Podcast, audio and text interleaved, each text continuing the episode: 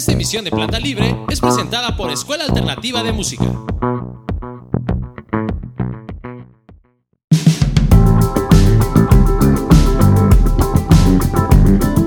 Planta Libre, el único podcast de arquitectura para todos.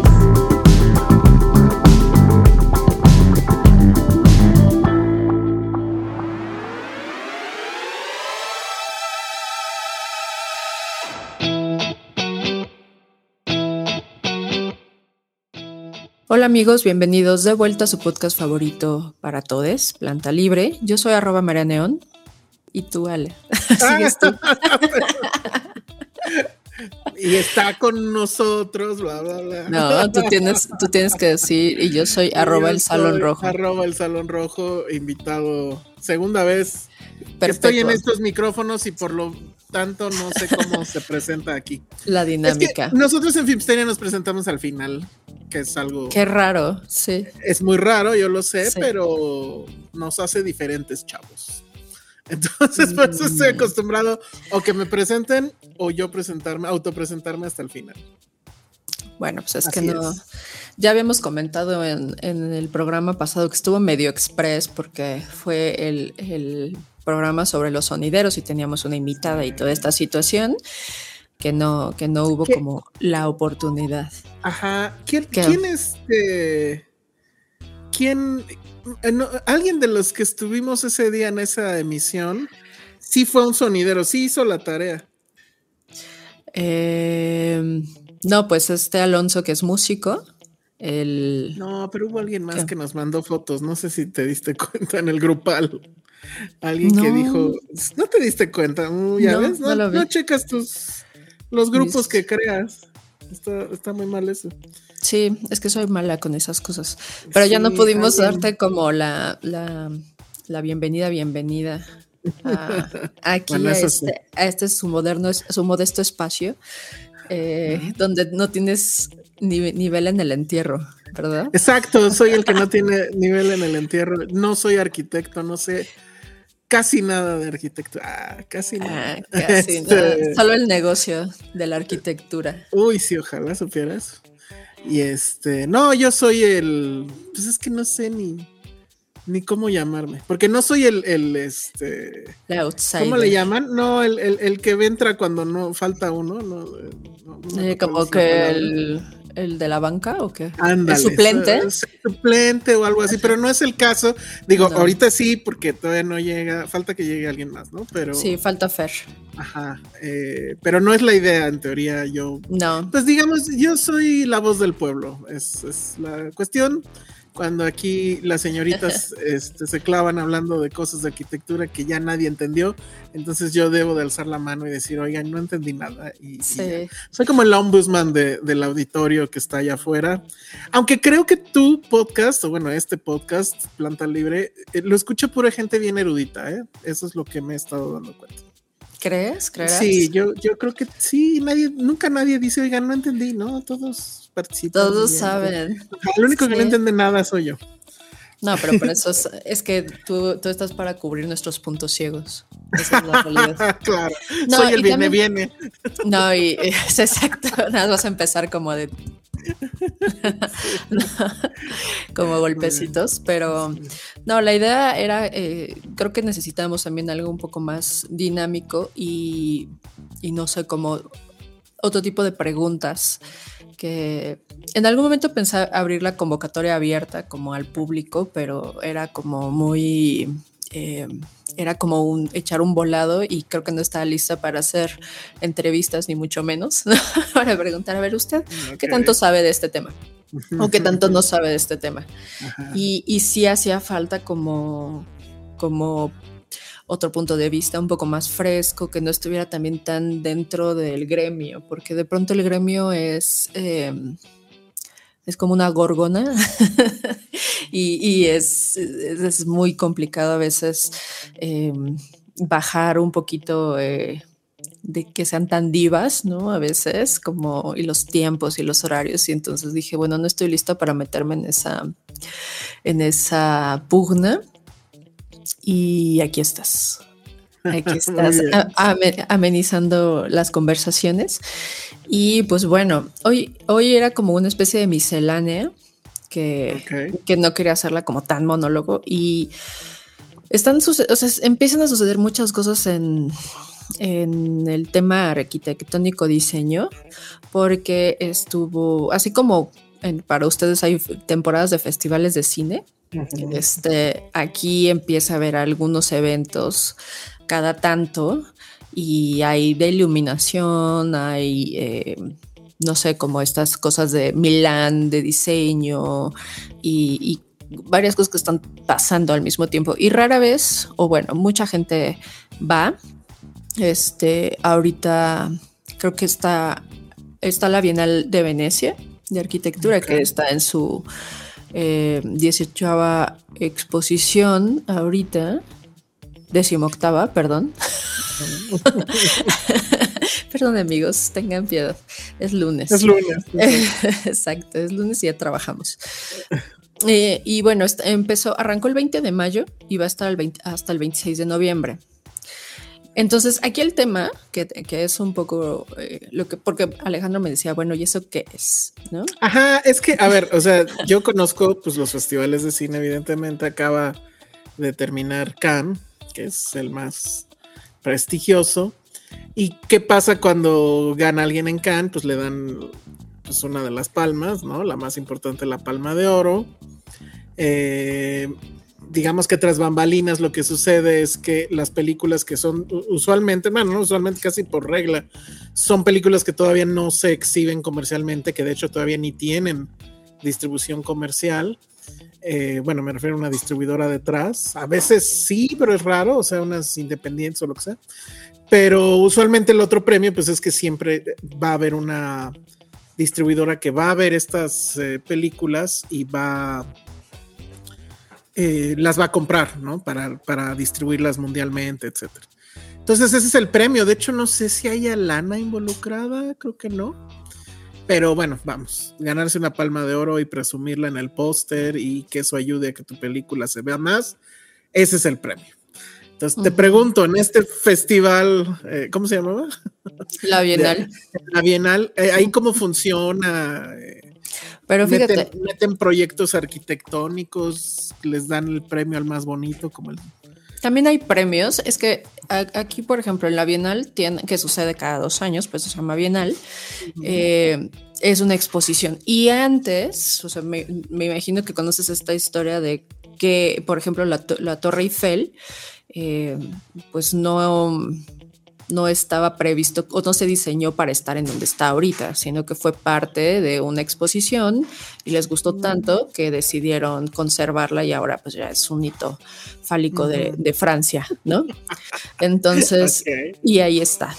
Y bueno, este, este tipo como de exposiciones de arte, diseño y demás, pues tienen muchísimos años existiendo y en este caso, pues la Bienal ahora tocó en el 2023 y pues bueno, hay curadores también.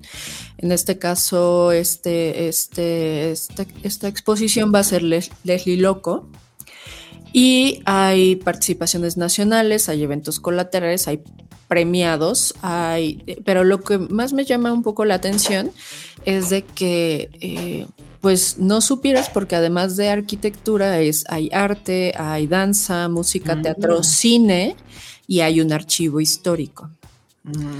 Entonces suceden diferentes puntos, ¿no? Uno es como la exposición central que está en este lugar conocido como el Arsenal. Ahí, como te decía, tienen em, temas, ¿no? Y obviamente, entre más, entre más fumados en el tema, pues mejor, ¿no? Porque todos van a poder sacar su lado artístico. ¿Y el de este año cuál es? Laboratorio del futuro. Ah, suena bien. sí, suena bien. Entonces, pues entran como estos despachos em, donde eh, van a ser como sus, pabellones y sus exposiciones y cada quien responde con sus herramientas y presupuesto a eh, la temática. Y, y, entonces van, así como el profesor Skinner Ajá, con su badge de primer lugar y así de este, este, ¿no? Las figuras de Star Wars y entonces ya es el que gana.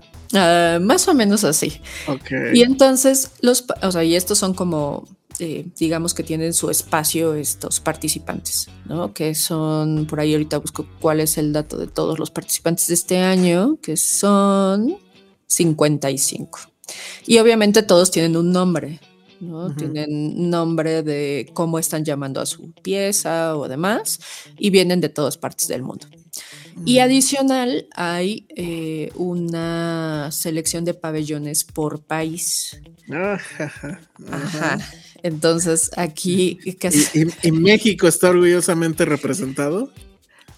a mí no me gustó. México siempre tiene como tiene peculiaridades, ¿no? O sea, es, es complicado como no eh, no sé cómo cómo decirlo, como como no caer en el en el Mexican Curious, siento yo. O que se vuelva como una especie de eh, carro alegórico. Ajá, No, pusieron un está guacamolito en el. ¿Está peor que eso? ¿Te imaginas un guacamole y que hubiera como la experiencia del totopo lo- como en el mercado? que me lo imagino, porque- gigante. Me lo imagino porque una amiga acaba de ir a Berlín y en Berlín, eh, bueno, el Festival de Cine de Berlín, que es otro de los eh, festivales grandes mundiales, y también estaba México invitado, como cada año, y el pabellón de México, pues era una vergüenza, eran unos tres o cuatro pósters de películas mexicanas, y este, y el día que hubo, digamos, fiesta en ese pabellón, efectivamente recurrieron al guacamole y al mezcal. Bravo. No. Es que, mira, sa- ¿sabes una cosa que es muy curiosa? Eh, que no sé, hablaba con alguien más en otra ocasión, que de pronto todos estos eventos no podrías creer que en una película se burlen de ellos, pero sí pasa. Y voy a hacer mención a Coco. Porque en el momento en el que van a hacer todo este festival y lo del Día de Muertos, y están hablando con Frida Kahlo, y Frida Kahlo está explicando como su speech artístico de y de pronto está la papaya y las semillas se vuelven yo y al mismo tiempo están estas y, se vuelven y son yo también y voltea eso de pronto es lo mismo que, que estoy viendo en estas explicaciones y, y que son como muy redundantes y, y al final del día pues el arte no nos debe nada a nadie, ¿no? Pero eh, creo que ya, ya, ya el hecho de que sea algo que todo el tiempo está caricaturizado y satirizado, habla de un problema endémico de la forma en la que estamos concibiendo estos espacios. Ahora, quiero encontrar el pabellón de México unas fotos para Oye, ver. pero eh, en, en lo que lo encuentras, démosle la bienvenida. Fer Arriola. ¿Qué onda? Tar- Tarde, pero seguro. tarde pero seguro. Acá me agarra. Bueno, ahora estoy en la oficina porque tenemos una entreguilla, pero aquí hice una pausa. Representando. Muy bien. Bueno, pues no sé si las puedo hacer como más grandes, pero ya las tengo. A ver, yo quiero ver eso. No, es que no. El oso de Hasta me da- México, la ah. Bienal De Venecia. de Venecia. Muy bien, venga. Ahí les va. Ahora, algo, algo peor que ver, en Berlín poner guacamole, no, no creo que es haya, que ¿eh? a eso es a lo que iba. O sea, de pronto pienso como en estos artistas queriendo reinterpretar su mexicanidad y entonces mandar a hacer, o sea, ya lo digo, o sea, después si lo ven, acuérdense de mí y me invitan a algo. Un, ya sabes, como un molcajete gigante, ¿no? Ya sabes, de piedra volcánica labrada en una mega escala y que entonces hagan un guacamole gigante en el que la gente pueda todos comer con sus manos y haya totopos. O sea, No, que hay sí, ya. totopos, sí, claro. Si no hay totopos, no me gusta eso. Pero que, pero, ¿sabes? Sería como, ya te podría decir como el discurso, porque ya es tan ridículo que se vuelve real, en el que hablarían como de lo efímero de las cosas y de, de, ¿sabes? Como algo colaborativo, una instalación viva, y dirían como cuánto tiempo se han tardado en comer el, agua- el ¿Cuántos- guacamole y oxidarse. Ajá, aguacates? sí, exacto. O sea, es, es así de ridículo. Entonces, bueno, ahí les va. Ay, ya se me antojó. Ah, no entiendo nada. Bueno, una- si alcanzan a verlo, Ah, lo vamos claro. a describir. O sea, es como si ustedes, este, queridas escuchas y, es, y, y queridos escu- escuchos, em, estuvieran como en un patio de una casa sin aplanar. Ajá. Que al mismo tiempo tienen su canchita de básquetbol o algo así pintada del piso. Tiene, tiene su tablero como de básquetbol. Un montón de papel picado morado. Sí, así como lo escuchan, papel picado. Y ya se va a hacer el baile porque ya hay sillas de estas de plástico de corona alrededor. Entonces, llegó este es pabell- Pabellón de México 2023, fotografía de Marcos Sorza- Sorzanello, que estamos ahí, y es cortesía de la Bienal de Venecia por aquello de los derechos. A ver si podemos ver algo. Ok, Ya a por ver. favor, ya por favor la parte donde dices que es broma. No, no es broma, aquí está. Ay, mira, pero no. Construcción campesina. Cam- No, pues es, o sea, es, es la, la canchita de básquetbol exacto. enrejada como, como Es, es como si estuvieran en un gimnasio, tal vez, de, de, de altos vuelos, porque Sí. yo no recuerdo una cancha, bueno, es una cancha Es de básquetbol techada en un, sí. como si un millonario, como si Ricky Ricón fuera a su cancha de básquetbol techada y está en un, eso está en, eh, es una reja lo que divide la cancha del exterior y dentro efectivamente todo el techo tiene papel picado eh, y pues por ahí se ven algo que parece ser el águila, no Ay, sé, Sí, no se ve o, muy o- bien. o- parece, no, no a ver sé. si ahorita encontramos otras fotos más. Y ya efectivamente las sillas de, de Corona, como dice Marlene. Ah, mira, y aquí dice, está la descripción, infraestructura utópica, la cancha de básquetbol campesina. Y bueno, la, eh, en inglés, para los que nos escuchan en Estados Unidos, Utopian Infrastructure, Infrastructure, the Campesino Basketball Court. Porque el campesino sabe este, jugar básquetbol. Exactamente. Y bueno, eh, uno de los eh, eh, es este despacho bien conocido que ahí a ver, Ah, Fer, sí. a- aviéntate, aviéntate tú la, la, pronunci- la pronunciación ahora. ¿El, ¿Del venue? No. No, Arpe de Lesp. Es que siento que también es como esta otra película de lluvia de hamburguesas donde dice, dice como, ¿cómo se llama tu máquina? Y él es de Fer- y no lo puede pronunciar porque es-. Ajá, entonces aquí es Arpe de Lesp o algo así, que nunca lo hemos sabido bien. Que son los mismos que en algún momento estuvieron involucrados en este concurso polémico del pabellón del eco. Entonces, como sabemos, y perdonen queridos amigos que trabajen ahí, o si ustedes mismos nos están escuchando, definitivamente se pueden llevar la palma de oro Oye, al mal gusto. Pero ¿verdad? por favor, por favor, por favor, que alguien lea la descripción, que me parece que es una maravilla. En está en inglés ahí abajito. Ade- Pues sí, porque es un, es- estamos viéndolo en este univer, univer- universes.art, entonces ahí les vamos a poner la página para que lo puedan ver, está, es internacional, entonces por eso está en inglés, pero pues ¿quién?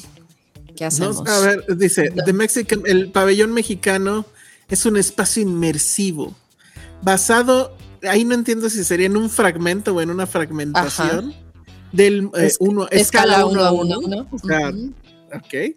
Eh, En del el modelo, modelo ex- expandido de la cancha del básquet, de básquetbol campesina, que ha sido eh, re- Repropuesta. repropuesta como una eh, un lugar de privilegio, un lugar de Reunión de privilegiada. privilegiado para un para procesos de descolonización polivalentes y plurivalentes.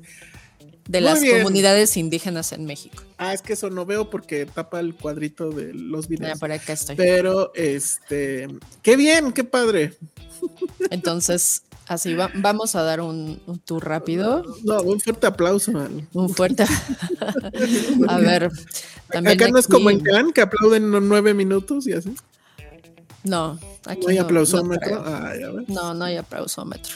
Bueno, Les bien. quiero, les quiero encontrar algún otro pabellón del Oigan, pues yo espero que las fiestas en este festival estén increíbles porque Sí. es la obra, no, Por supuesto, sí, no, es una, es una cosa como. También los premios de León de Oro y Plata. ¿Mm?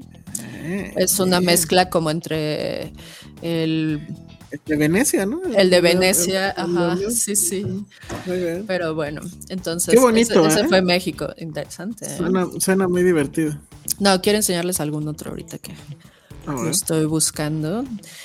Pero bueno, algunos de los pabellones nacionales, que son esos son los de los países, fue Albania, Argentina, Australia, Austria, Bahrein, Bélgica, Brasil, Bulgaria, Canadá, eh, Chile, China, Croacia. ¿No, no, no tienes por ahí el de Chile? A ver, déjame. Digo, ver. para comparar. comparar Latinoamérica con Latinoamérica. sí, estaría padre. Nosotros llevamos una cancha de básquetbol campesina, ellos a lo mejor llevan Sí, caray. A ver. Algo relacionado con 31 minutos. ¿Te imaginas?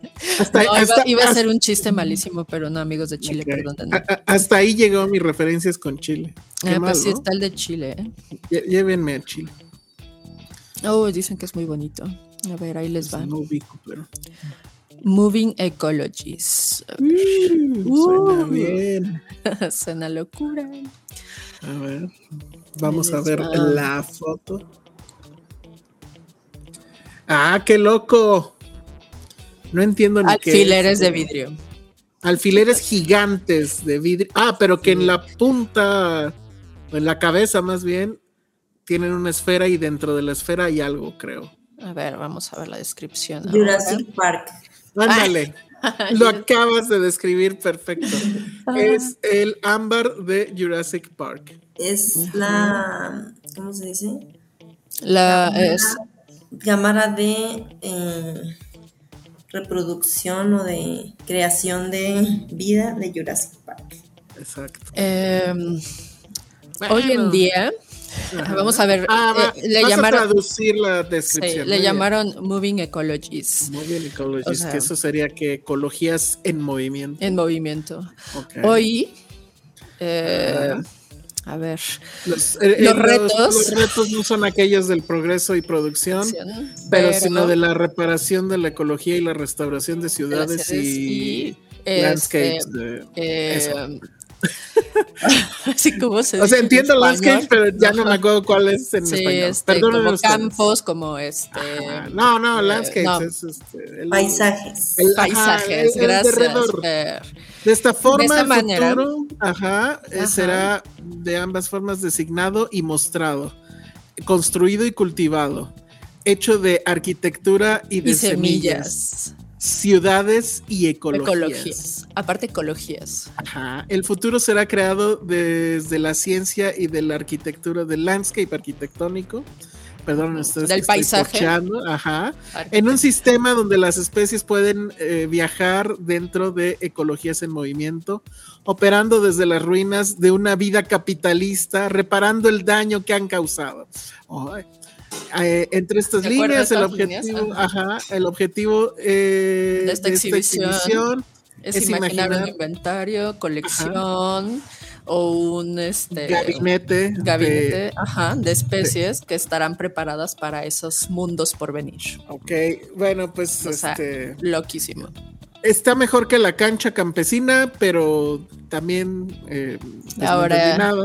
Perú, Pero sí creo que la referencia es este Jurassic Park. A ver, Perú ya nomás, donde ahorita el presidente es persona non grata, por cierto. Ajá. Entonces, a ver, vamos a ver Perú.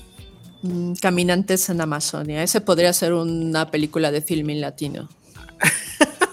Muy bien. Pero pon Sí, la ¿no? imagen porque no, no la estamos viendo. Es como del Museo Memoria y Tolerancia. ¿Sí o no? Sí, sí no o sé no. porque no las, no la has puesto. Ah, no se ve. A No se ve, no se ve. Se quedó, No se quedó la otra. se quedó friseada. A ver, Ah, no sé. Ya ves, ahora ya nos. Ah, no, aquí estamos. ahora estoy yo de nuevo. Bueno, pues les voy a No mostrar mi entrada a la Bienal. Esto se llama El Mundo Gira y Gira. no, no sé. Es que no sé. Todo esto me recuerda a una película, pero bueno. A ver cuál.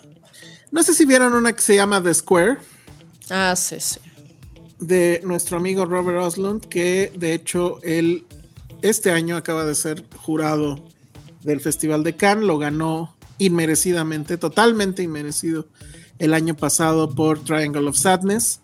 Y en esta película que fue creo que justo la anterior a, a Triangle of Sadness, básicamente lo que hace es una descripción llena de sátiras sobre cómo es la vida y las obras en un museo de eh, arte moderno, donde una de las principales obras es justamente un rectángulo que está en el patio principal de, de este museo. Es una gran, gran, gran película. Pa- el Ya pabellón de. Perú, sí, pero a ver cómo describen esto. Es como una, no, no sé qué es. Es una estructura como triangular, como una pirámide, piramidal. como casa de tiene- campaña. Ajá, como ¿no? casa de campaña, tiene una proyección de dos personas. Y pues Lo que no alcanza a distinguir es que si las paredes que forman esta casa de campaña, imagínense, no sé qué es eso, parecen como como Monografías de la papelería, sí, ¿no? es lo que iba a decir. son. Monografías, sí, rarísimo. O sea, como si hubieran ustedes, como si hubieran hecho una estructura de estas de bambú que se pusieron de moda con forma piramidal y la forraron toda de monografías, así podríamos describirlo. Perdónenos amigos muy artistas que seamos unos Exacto. incultos y unos vulgares, pero dicen y, y- hoy... y dentro de esa casa de campaña efectivamente hay una como pantalla que, claramente de algún lado está proyectando una imagen ahí. Entonces, bueno, esto se llama Walkers in Amazonia. Y a ver, ¿a quién le va a leer? ¿A quién le, eh, eh, solamente no- no- nos falta alguien que, que muestre su buen inglés, porque el nuestro fue terrible. Entonces. Pero, pero Fer es de Chihuahua, entonces ahí son más pochos todavía, entonces... ah, no, pues está bien, mejor. No. Venga, Fer. dice no. Ah, la exhibición nos provee de una overview, Una punto de vista. ajá. porque pocho, Ajá. de la transformación de la región del Amazonas over- En, en los. En el milenio. en el milenio. Sobre un milenio, pues. Ajá. Perdónenos, amigos. Es que está muy chiquito, perdón. En el Ah. espacio de la, de la instalación audiovisual, los visitantes pueden explorar la realidad inhabitada, Inhabitada, ¿será eso? Ajá. Sí, inhabitada. ¿no? Ajá. Por los Por los- indígenas. Ajá. No, por. Ajá. Bueno, Por la gente, gente, gente indígena. indígena. Ajá. Eso está medio racista, por los Con indígenas. su propia, propia historia y cultural. cultura, ¿no? Ujú. Mm, Que nos ayuda. Ah, ya se Ah, Fer la tarea. Bueno, Que nos ayuda a cambiar la forma en que nos vemos, ajá. entendiéndolos y comunicando el futuro. con el futuro. muy bien. Ah, bueno, porque aparte el tema es supuestamente global era el futuro, ¿verdad? Que yo no veo el futuro aquí en ningún lado. Y si sí, pues qué futuro tan pinche. Pero en realidad todo esto ha sido un pretexto para eh, anunciar a nuestro, eh, a nuestro patrocinador Duolingo. Vean lo que pasa cuando no saben inglés. Ustedes sí aprendan inglés con Duolingo. Gracias. Bueno, es que nosotros no somos traductores, pero aquí Páguenme. había guardado una, la de Bélgica, que si ustedes se acuerdan de la suave crema, se los va a ¿sí? recordar, se los va a recordar. Nah, con esto cerramos porque todo el tiempo no seguimos aquí cotorreando el- demostrando nuestra incultura, totalmente. Ah, mira qué bonito. No sé ni cómo describirlo. Es como la suave crema por dentro, pero si fuera cuadrangular. Sí. Imagínense que están dentro de la suave crema, exacto. Creo que eso es Y Bélgica lo llamó in vivo. in vivo. Ah, está buenísimo. ¿Qué Los exhibidores proponen experimentar con alternativas enviables, no sé si eso es viable. Inviables, no sé, inviables. Ajá. Para nuestros territorios, nuestras ciudades, alternativas que podrían ser forjadas desde dentro de, de- los y de los elementos vivos que inhabitan Que los inhabitan. que los inhabitan and make up their fabric y que hacen su propia tela. Sí, su tela. Ajá. Eh, entre otras cosas, mostrando entre otras cosas una larga instalación hecha con paneles de mycelium. ¿Qué será el mycelium? A ver, ahorita Ah, bueno, aquí dice The Vegetative Portion of Fungi. La versión, la No. porción vegetal del, del, de un hongo, ¿será eso? No, lo que pasa es que se acuerdan que los hongos, o sea, lo acaban de ver en The Last of Us, queridos amigos. El Ah, micelio es, ha- hagan de cuenta que son como las raíces que tienen los hongos y que están por debajo de la tierra. También pueden ver todo, ¿no? fungis, ajá, que se conectan entre sí y se comunican. O sea, es como una especie, como si fuera una red neuronal entre hongos. Entonces, el micelio está extendido por todas las partes del mundo, así bien cabrón. Y aquí en este bonito muro, o no sé cómo llamarlo. Sí. Como ver explicación también en el mundo fungi, ¿no? Ajá, ¿Cómo se llama Netflix. este documento? Fantastic Fungi. Sí. Eh. Fantástico. A mí me gusta el funky, pero es otro. Ay, bueno. pues muy bien.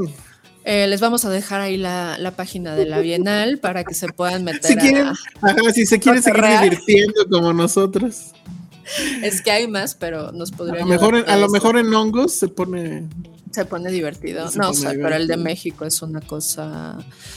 No, no sabría cómo explicarlo, pero, pero bueno, nos pueden perdonar Bueno, ustedes. Sí está gachón el de México por sus sillas corona, Sí. pero tampoco está tan diferente a lo que vimos, ¿eh? Es que eso es impresionante. Bueno, digo, al final todo el mundo diría, ay, pero a ver, tú no estás ahí, tú no lo hiciste, a ver, hazlo, a ver, hazlo, y ya se enojan, pero pues no se trata de eso. Ya lo amigos, hice, o sea, miren. Mm, Aquí está. Esto es hecho de un material vivo.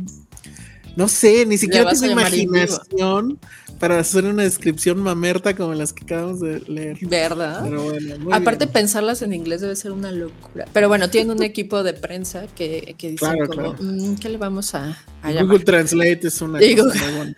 Creo que hasta parece de Google Translate, ¿no? Como Ajá, de que claro. se equivocaron y nada tiene sentido. ¿Qué, pasaría si le abrimos ahorita ChatGPT y le decimos, "A- a- ármame una, eh, eh, eh, una propuesta para exhibir en la Bienal? Ah, ¿Creen que algo? A ver, No sé, no En tengo Lo que chat ustedes hablan de otra cosa, voy a hacer Bueno. ese ejercicio. Entonces, eh, andábamos ahí, íbamos a hablar como de la. De. a- Andábamos con el tema de, de la Bienal, que ya después, en otro momento, el próximo episodio va a estar alguien que sí es mucho más clavado y serio que nosotros, Armando Carranco, para hablar ya del concepto propiamente de la pertinencia de las bienales, o sea, como si vale la pena, no vale la pena. O sea, Alejandro, que, que está mucho en medios y que también hay exhibición de cine, no tenías conocimiento de la Bienal de Venecia. Entonces, la pregunta es, ¿qué tan pertinente es hoy por hoy cuando... Ya A ver, le cuéntame. pregunté a ChatGPT, ¿Qué dice? no sé cómo compartir la pantalla. Ah, sí puedo. Bueno, sí, no sí. usé ChatGPT porque yo soy de... Ay, ¿cómo se llama? ¿Qué, Yo es, soy ¿qué de- chat GPT para la gente que no sabe? ChatGPT o ChatGPT es una es una inteligencia artificial que es la de Microsoft y que bueno le ganó este ya saben que el que pega primero pega dos veces, ¿no? Entonces Microsoft sacó primero la suya antes que Google y ya se está volviendo como que justo lo que acabo de hacer, ¿no? Que es un nombre que se vuelve un genérico, así como Durex y eso. Claro. Entonces, este, bueno, yo me ¿Pero metí qué al de? O sea, solo como que junta palabras No, o no, junta no, no, no, textos o es, es ¿Piensa por sí mismo? O sea, ¿piensa solo? No piensa solo en teoría, pero ya tiene, o sea, está hecha con redes neuronales y con procesamiento así súper cabrón. Y la a diferencia de la de Microsoft, que eventualmente todas van a estar conectadas, pero la de Google, que es la que ahorita sé que es Bardo, así se llama, como la película de Iñárritu, eh, esta sí está conectada a Internet. Entonces le O puedes sea, hacer. Iñárritu debe de estar vuelto loco. Que, Debe de que- estar O vuelto sea, es amigo. como un Siri para que entiendan. pero a la octava potencia, porque tú le puedes decir a, a este, a esta cosa, le puedes decir, oye, escríbeme un ensayo sobre tal libro. Y pum, de tantas páginas. Ah, bueno, claro, pues es pum, inteligencia. lo hace. Ajá, exacto. Además, yo siento que Siri está cada vez peor porque ya, ya trato de llamar y ya entiende todo, todo mal. O sea, ya es como. ¿Ya ves? No, o yo pues, hablo mal o que no, se está lo de revelando. hoy- Lo de hoy es la inteligencia La rebelión artificial. de las máquinas. Y entonces Oye, le pero- pregunté a Bardo de Google que me diera una idea, un proyecto para una, la Bienal de Arquitectura en Viena. Y ya está, mira. El título es The Floating City. O sea, ya, ya hubiera ganado. Me encanta el título. The Floating City, la, ajá, a mí me encanta el título, es mucho mejor que los otros.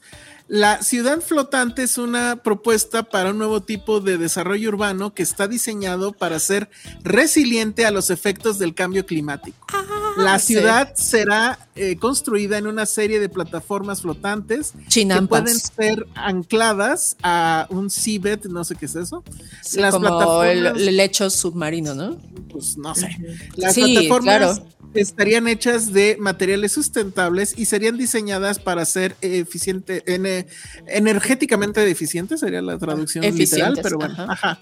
Eh, la ciudad sería eh, autosuficiente en términos de comida, de agua, de producción de agua y tendría un foco o estaría fuertemente enfocada en las energías renovables.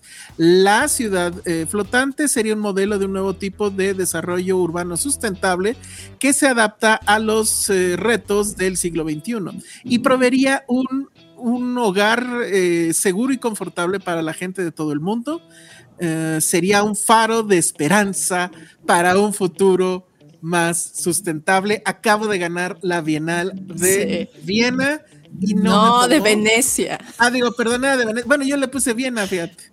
Pero no importa, sí, sí, ahí está. Está increíble. La verdad está mucho mejor. Además, realmente son chinampas, ¿sí o no? Eh, creo que lo que describió de manera pomposa son las chinampas, efectivamente. Es que hemos estado. Y los dibujitos, puedo, puedo, también hay otra inteligencia artificial que te hace dibujos. Haz un dibujo mientras tanto. Copio esa, pero esa sí no sé cómo. pero podríamos copiar la descripción, ponérsela al de los dibujitos y tendríamos ya. ¿Y ve? No, pues mira, ¿sabes qué? Hay que guarda esa, esa captura y, y hacemos, y hay que ponerla en nuestro, en nuestro carrusel de Planta Libre en, eh, Instagram para que nos sigan arroba planta libre guion bajo. Y vamos a poner una foto de la chinampa y vamos a poner esa descripción a ver qué pasa. Está bueno. Me pone incluso hasta el presupuesto para hacer. Me encanta, me encanta. Claro que todo es un lugar común gigante, ¿no? Que, ese es mi tema con, la inteligencia artificial, todo es un lugar común. Me pone presupuesto. El presupuesto para el proyecto dependerá de un gran número de factores, incluyendo la escala del proyecto y el costo de los materiales. ¿Cómo se hace? Estima que este proyecto se podría completar con una relativamente modesta suma de capital. Pues relativamente modesta. Bueno, dependerá. Pues pues Muy bien. Pues bueno, el siguiente tema en esta miscelánea del día de hoy, para ponernos un poquito al corriente, porque hemos andado algo ausente. Recuerden, amigos, que ya estamos eh, grabando mensualmente, porque ya saben, gente muy ocupada. Y vamos a tratar de que eventualmente hay algunas interacciones por acá, pero no dejen de suscribirse a nuestro canal de YouTube. Es muy, muy, muy importante para que podamos llegar a más personas y con suerte volvamos a cortar los tiempos y pues no sé, podamos hablar de más cosas. Entonces, gracias a todos los que se suscriben, a los que les dan ahí a la campanita y a los que nos están escuchando a través de, pues, ahora sí que ya podría decirse a la antigüita solo en audio porque creo que otra vez lo de hoy son los videos. Pero bueno, hace no mucho estuvo eh, un poco como en tela de la, del diálogo común eh, pues unas señoritas que diseñaron una mm, mochila para migrantes. Entonces, el tema es que se volvió como una, porque bueno, ya saben que como pusimos el ejemplo en los primeros 40 minutos de este programa, a la gente le encanta burlarse de todo. entonces, entonces, eh, pues bueno, sucedió que salieron estos temas como del clasismo, unas niñas privilegiadas de una escuela particular que no están sufriendo los problemas de migración y bueno, son simplemente unas estudiantes de diseño industrial que pensaron en un tema y más allá si la mochila está chida o no, o si de verdad hace un cambio como en lo que son las mochilas per se, creo que me parecía interesante que siquiera eh, pusieran como la atención a otra gente que no sean como su mismo círculo privilegiado o su visión en torno a esos círculos privilegiados. Y hoy por hoy, pues ya también salieron a, a defenderse un poquito y a pedir disculpas de no, señores, disculpen ustedes por no, no, no seamos eh, analistas sociopolíticas, ni de economía global, ni de estudios antropológicos de movilización humana y que solamente hagamos, hayamos hecho la estupidez de solo diseñar una mochila y no un tratado o una huelga de hambre o ser eh, Greta Thunberg o algo por el estilo, ¿no? Obligar a mi papá a comprar un coche eléctrico, obligar a mi familia a que le diera raita a todos los migrantes. Entonces, pues ya se, se pusieron a disculparse de, de todas estas cuestiones y quisiera conocer el punto de vista de Fer y luego vamos con Alejandro a ver qué, qué nos cuenta él desde su Vox ¿Tú, ¿Tú, viste el video, Fer, de la, de la famosa mochila? No lo vi completo, apenas lo estaba buscando este, digo, para verlo, pero este, ay, no sé, es que eh, sí lo veo todo mal, pero desde, porque algo leí de que este, mm, como, que es como un proyecto, ¿no? Sí, es un proyecto. Ya saben que eh, nuestros amigos y amigas diseñadores industriales, cuando están en la facultad o en sus carreras de cualquier escuela, generalmente como nosotros tienen proyectos semestrales. Entonces, en esos proyectos semestrales, pues tú creas un producto porque son diseñadores industriales, o sea, no son activistas. O sea, también como que siento que ya hoy por hoy ya está prohibido ser una persona mundana y ya también si estás estudiando diseño ya también debes de tener un pulso o del activismo extremo desde que casi casi el kinder ya estés haciendo un statement ante las cosas, ¿no? O sea, creo que ya también hay una eh, de gente opinando y gente así como nosotros. Perdón, amigos, síganos. Pero ya tenemos muchos años opinando lo que decimos, ¿no? Entonces ya todo el mundo debe tener una opinión y ya todo lo que hagas, absolutamente todo debe de tener como un trasfondo político o tiene que, eh, no sé, tratar de decirle algo, gritarle algo al mundo como si no hubiera otros montones de millones de gente gritándole algo al mundo. Y ya pareciera que pues no puedes como pues hacer un proyecto de la escuela que simplemente sea un producto. y Pero no sé, o sea, yo ahí sí, como que sí digo que mm, desde la parte donde eh, tratas, o sea, porque al final es tratar de resolver un problema con un diseño. O sea, ya desde ahí es como el problema no va desde ahí, o sea, va más allá. Y si neta, bueno, yo siento así, o sea, si no te vas a como clavar o como sensibilizar con eso, entonces mira, mejor aborta ese tema y vete a otra cosa porque em, siento que es como si estoy tratando de buscar otro ejemplo como, pero, ay no, es que, o sea, me pregunto, por ejemplo, aquí si no tuvieron revisiones antes con sus asesores. o sea, de verdad, porque es como, güey, no es, o sea, no está solucionando, o sea, sí, qué padre tu mochila, pero es que ahí no es el problema, el problema va mucho más allá y si ya te estás metiendo justo en temas como sociales, o sea, a lo mejor ahí no, no es, o sea, estoy de acuerdo con Marlene en que no todos tenemos que tener como un activista dentro y bla, bla, pero entonces ya no te claves en eso, eres un diseñador industrial, hay muchos problemas en el día a día, en la casa, en no sé, pues soluciona algo así y no te metas también como en, o sea, si no te vas a clavar realmente a investigar como eh, el origen o de, de, todo este problema de migración, pues no es la rama tal vez en este momento o para este proyecto, ¿no? Creo que sí, este, no. De acuerdo. A mí, a mí la verdad es que me encantó el video. Lo voy a describir un poco porque siento que no, no lo hemos explicado bien a la gente. Son estas mujeres que son estudiantes, ¿no? Entiendo, de diseño industrial, ¿verdad? Industrial. Y presentan su mochila para los inmigrantes. De la Ibero. de, la pues, Ibero. sí, de la Ibero. Bueno, de inmigrantes de la Ibero.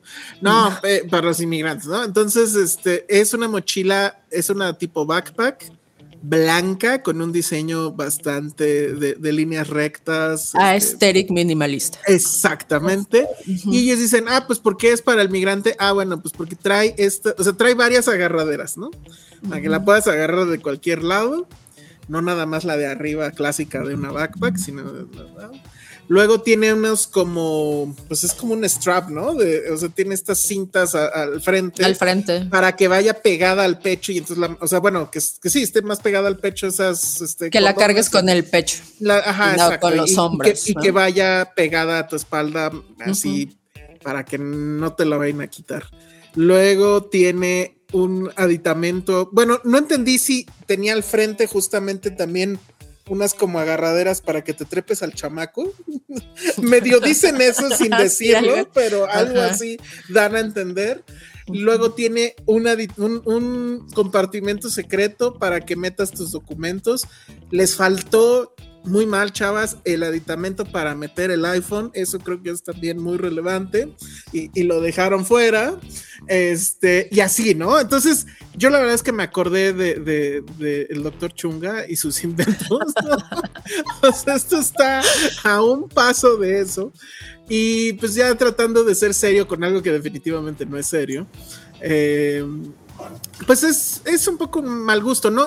Creo que ellas nunca dicen que van a resolver el problema de inmigración con la maldita mochila, pero sí es como, no sé, como darle un kit de buceo a los que van a cruzar, la el río Bravo, ¿no? Es que es eso, es como haz tu propia casa de cartón a un indigente. Mira, esto puedes hacer y si no te quieres morir de hambre, entonces, pues es como de, a ver.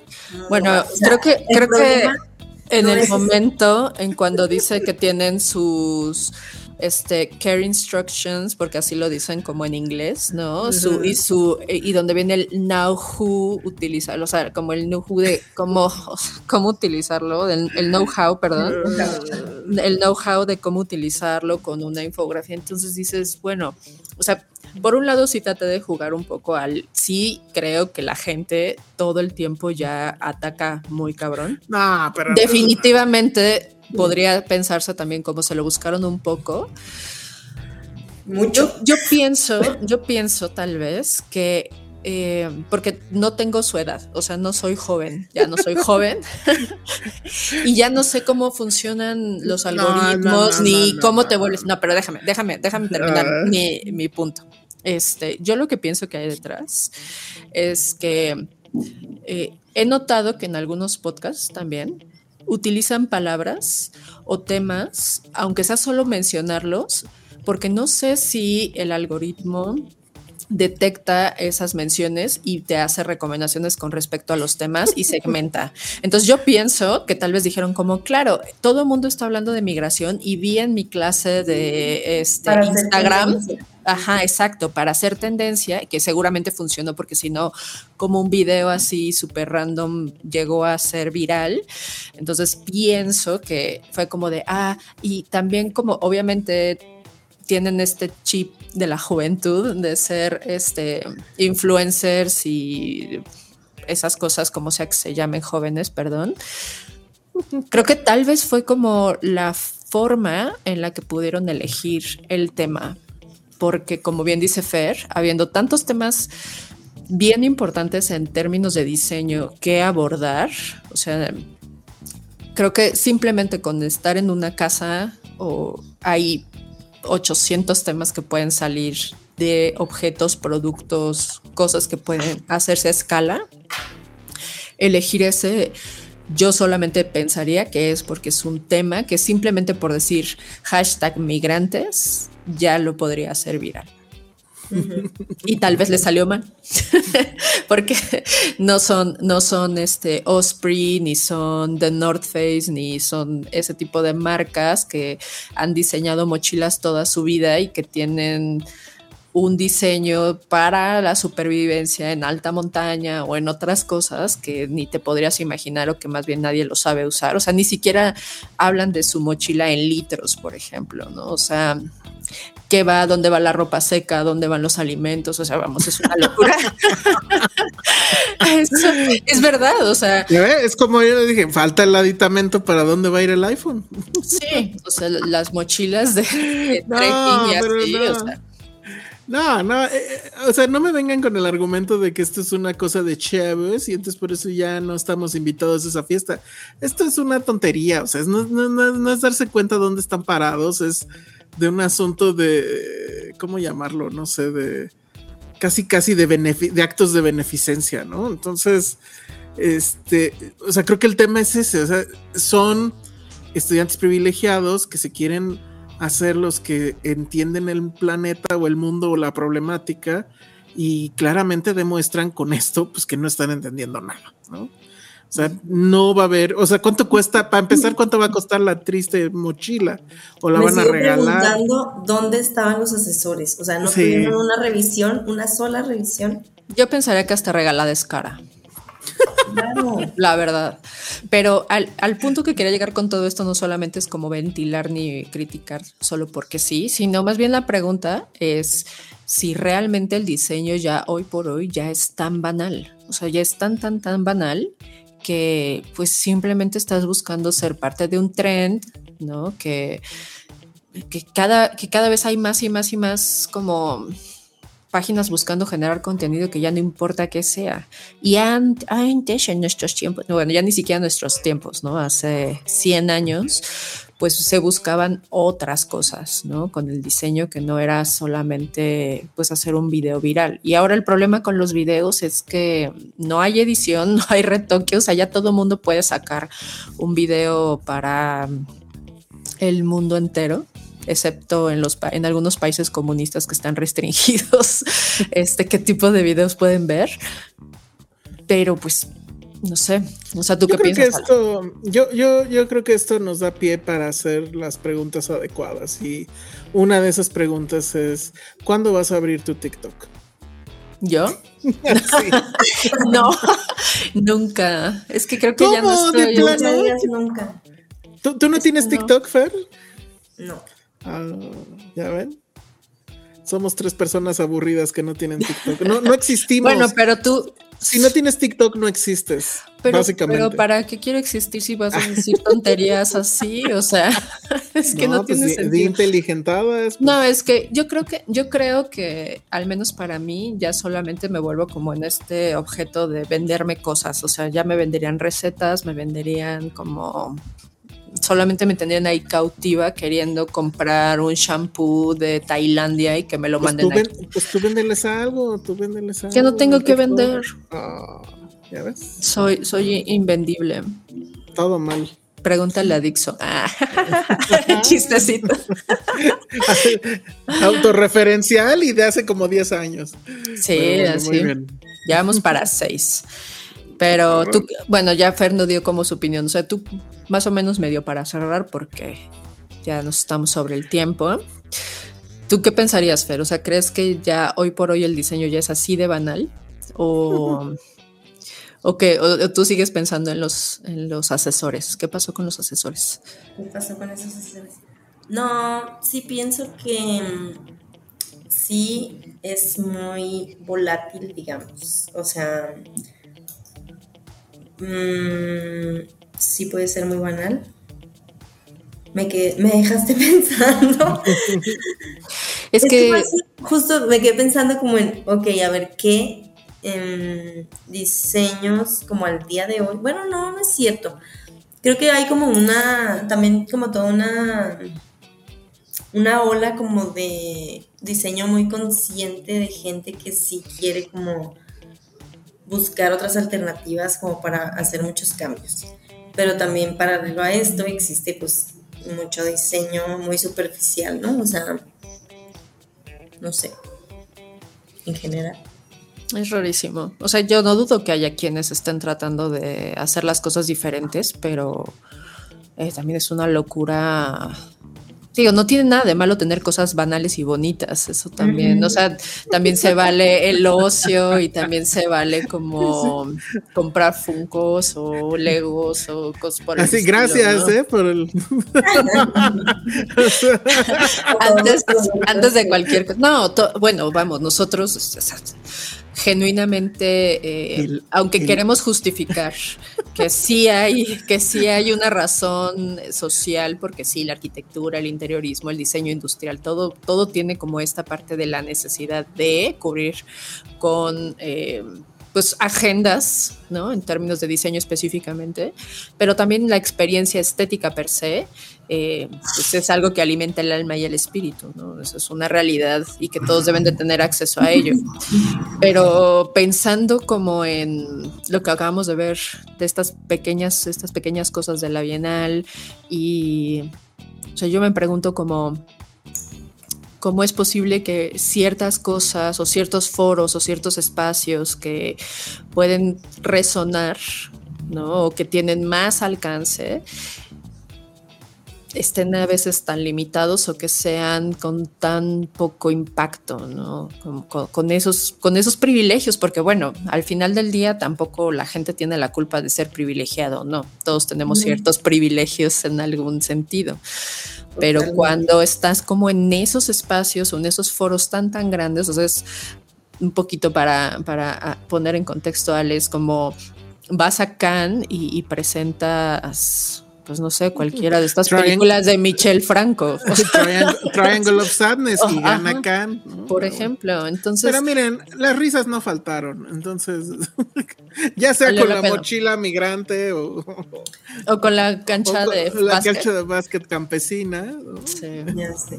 Está muy bien. Pues creo que no, o sea, no debe ir una cosa peleada con la otra, ¿no? Como, o sea, la funcionalidad con la estética ni nada, porque muchas veces me ha tocado y seguramente a todos ustedes que te emocionas cuando ves algún producto en casa de algún amigo o en alguna tienda lo que sea y te llama la atención por su estética, pero luego lo tomas y te das cuenta que, wow, o sea, sirve así, sirve así, sirve, o sea, entonces creo que ahí es como la parte bonita y bien lograda, ¿no? Cuando un objeto cumple su función y aparte te da como este plus de, pues, de estética.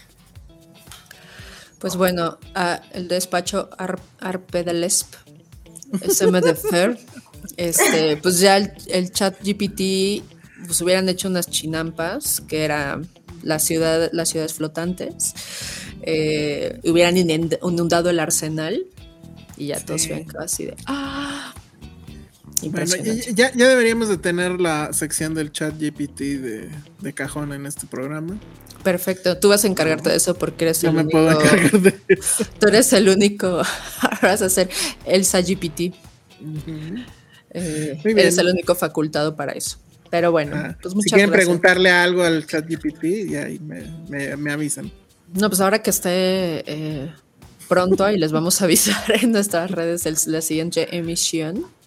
La emisión eh, va a estar Armando, entonces también se van a poner buenas las risas. Además que Armando es una enciclopedia andando, entonces pues va a estar ahí interesante y seguro por risas no vamos a parar, entonces pues atentos a nuestra siguiente emisión síganos en nuestras redes para que sepan cuándo vamos a aparecer. Ustedes no se preocupen. También entendemos que hay muchos otros podcasts que tienen que escuchar, entonces no queremos saturarlos y que se pierdan nuestros programas o que tarden, no sé, como un mes en ponerse al día, como cuando tengo que escuchar Filmsteria que dura más de dos horas.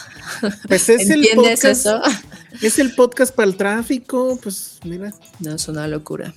Para cuando haces este, el quehacer Escúchenos en Filmsteria, youtube.com diagonal cine Filmsteria. Pongan Filmsteria en su buscador de podcast eh, favorito y ahí nos encontrarán. Es la última vez, Alejandro, que te voy a dejar hacer promoción en, en lo este siento programa. mucho. Tú mencionaste, tú lo mencionaste y yo nada más tiré a gol. Muy bien. Entonces, lo siento.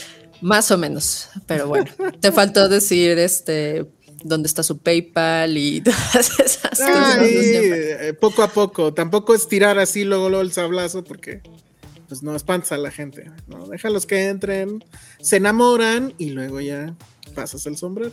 Bueno, pues un saludo a todos los amigos, a los Filmsterios y pues bueno, Fer, muchísimas gracias por alcanzarnos hoy a hacer tu espacio en tu entrega, ya esperemos que no te cuelgue demasiado. Y pues bueno, queridos amigas y amigos, nos escuchamos pronto. Yo soy arroba María Neón. Yo soy Fera Riola. Y yo soy el Salón Rojo, muchas gracias y nos escuchamos en la próxima. Se va a poner bueno entonces, ahora con, con aquí nuestra querida Elsa, no se lo pierdan. Adiós.